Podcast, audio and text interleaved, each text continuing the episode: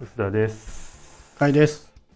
あの、世間でよく使われているけど、自分で使ってないものって結構ありません？僕は結構、なんて言うんでしょうね。あの、はみ出し物でいっぱいある自信がありますけど、薄田さんは何かあるんですか？僕もあの、まあ、LINE って全国8000万人が使ってるじゃないですか。?8000 万人いるんだ。だっけ？そんくらいで、はい。まあ、普通に LINE は使って、まあ、はい家族とか知り合いとのチャットでは使ってるんですけども、うん。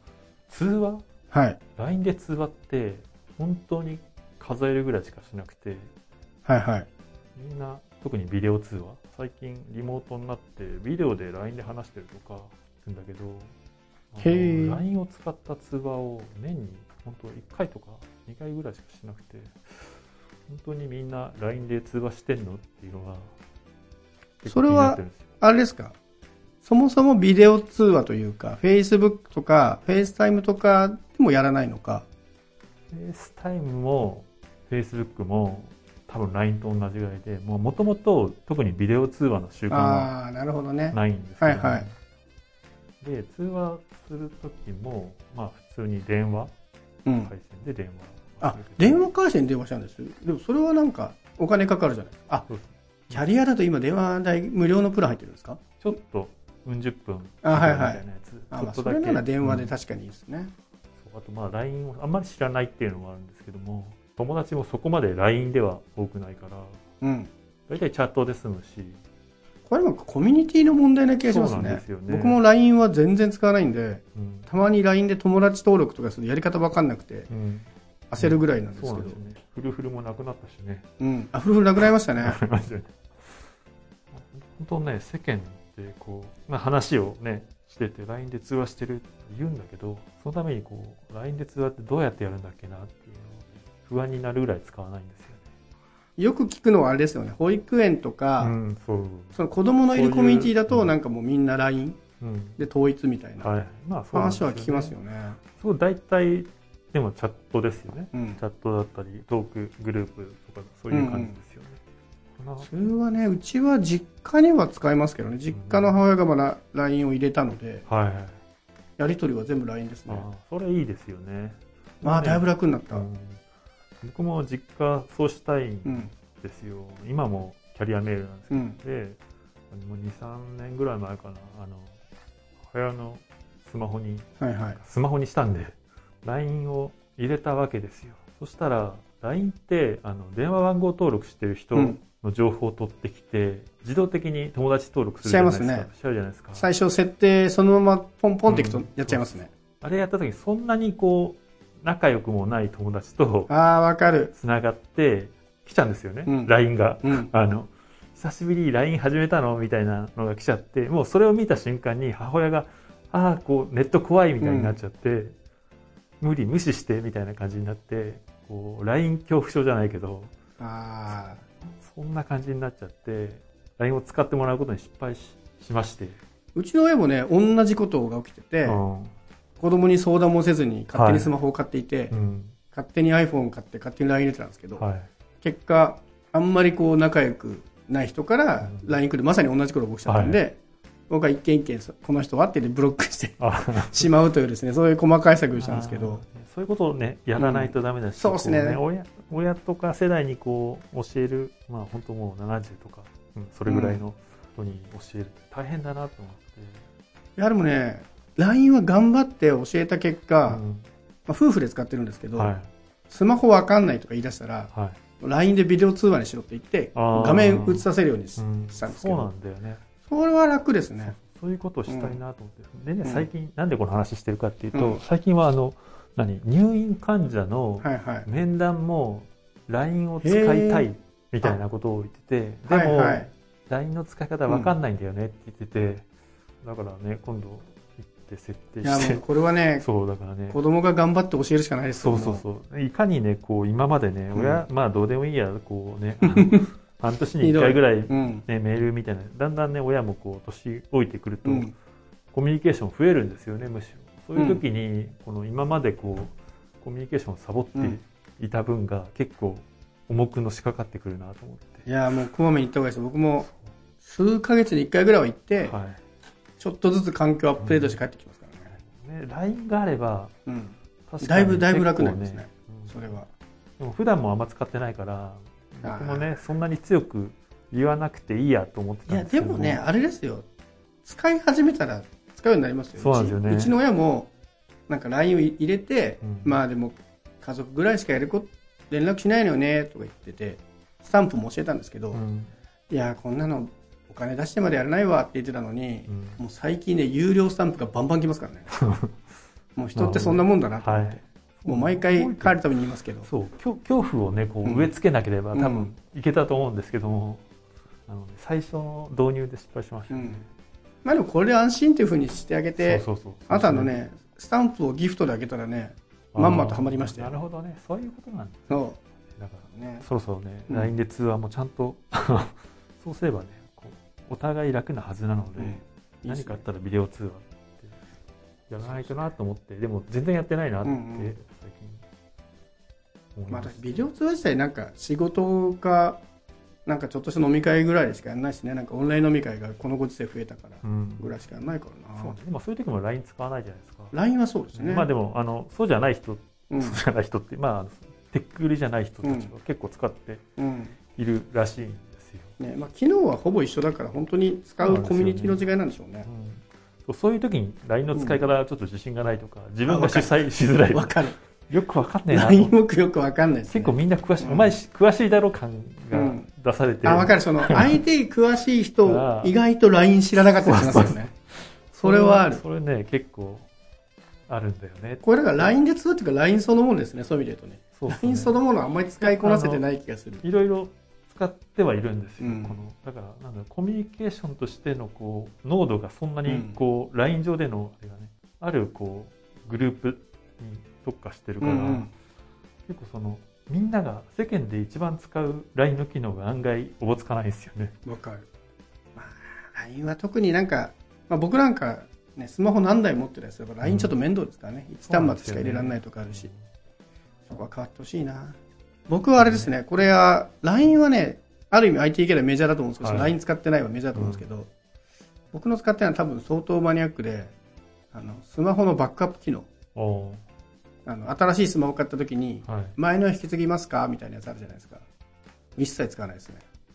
なんで、使わないアプリとかまで全部インストールしちゃったりとか、うん。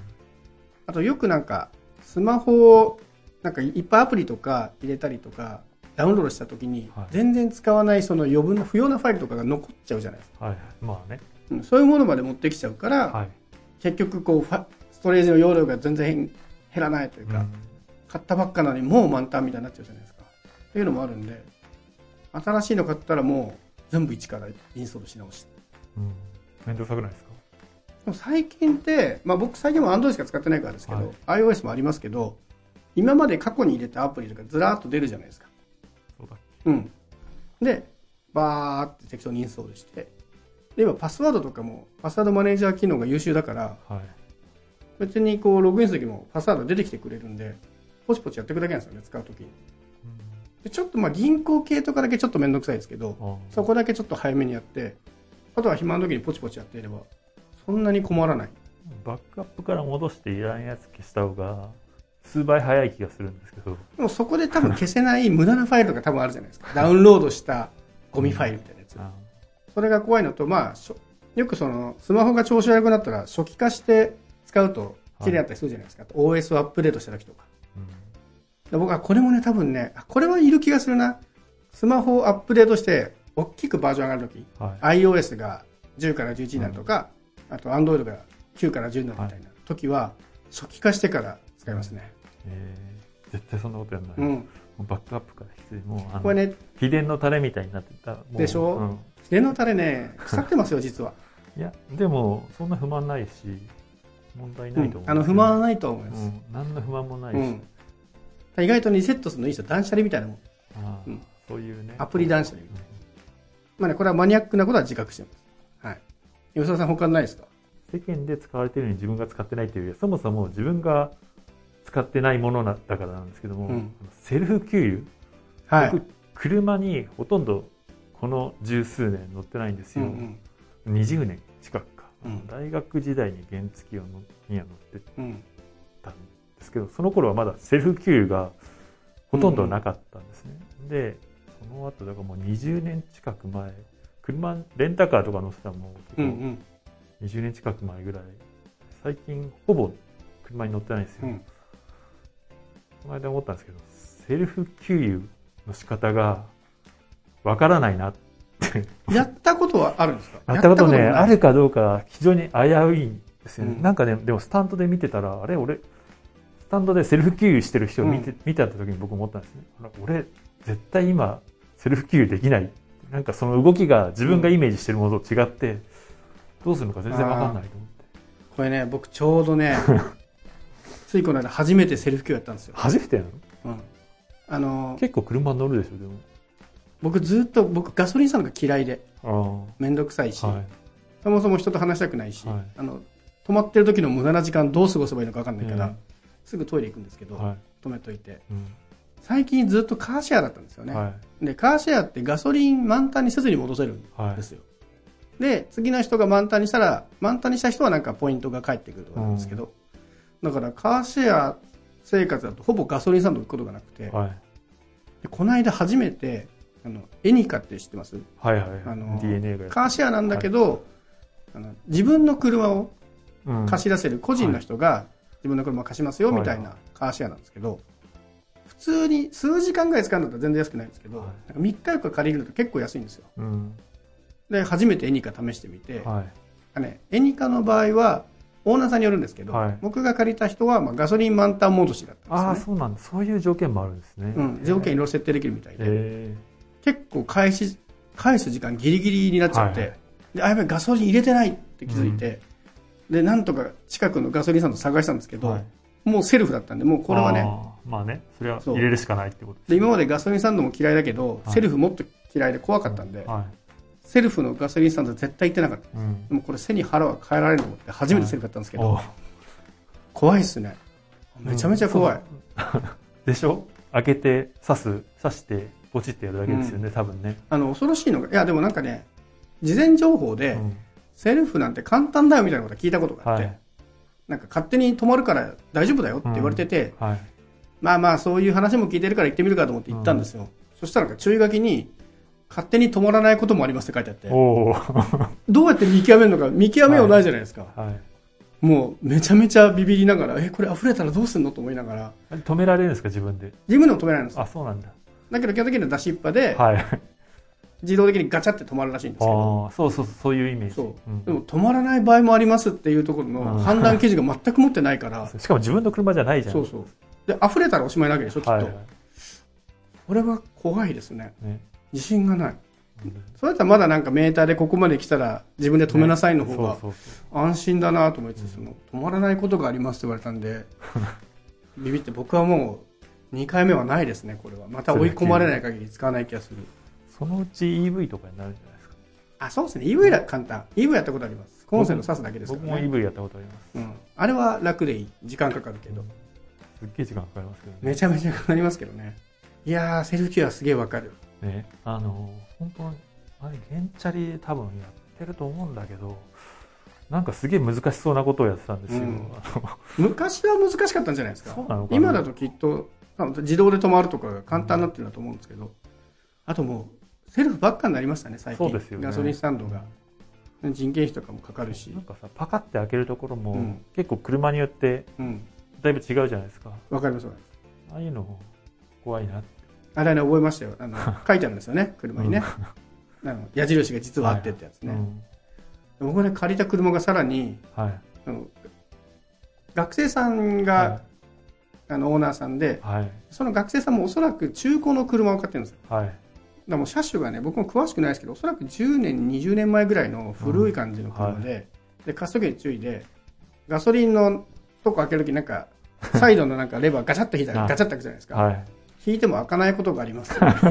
そんな、なんとかのことがありますばっかじゃないですか。はい引いて開かないときは、そこになんか無理やり鍵を差し込んだら開くんで、えもうその、そもそも開くか開かないかわからないガソリン口に、止まるかどうかわからんガソリンを追い込むっていうね、結構な恐怖体験でしたね。はいまあ、車詳しい人からしたら簡単なんでしょうけど。ねやってないことってさ、結構本当自信がうん。なくて、で、怖くて踏み出せないみたいな、うん結構あんなと思って。やってない上に、失敗したら危なそうなやつは怖いですよね。うんだからガソリンはその最たるもの。ね、最たるものね。人のものだしね。そう、人、さらに人もんですからね。自分のもんならまだしも。ね。いいですね、これ面白いな。せもうちょっとありそうな気がしそうですけどね。ね。なんか、ちょっと思いついたらまた、これやりましょうよ第2回はいやりましょうか。あと他にもね、世間で使われているのに自分は使ってないもの、面白いエピソードありましたら、ぜひ、お便り欄から送ってください。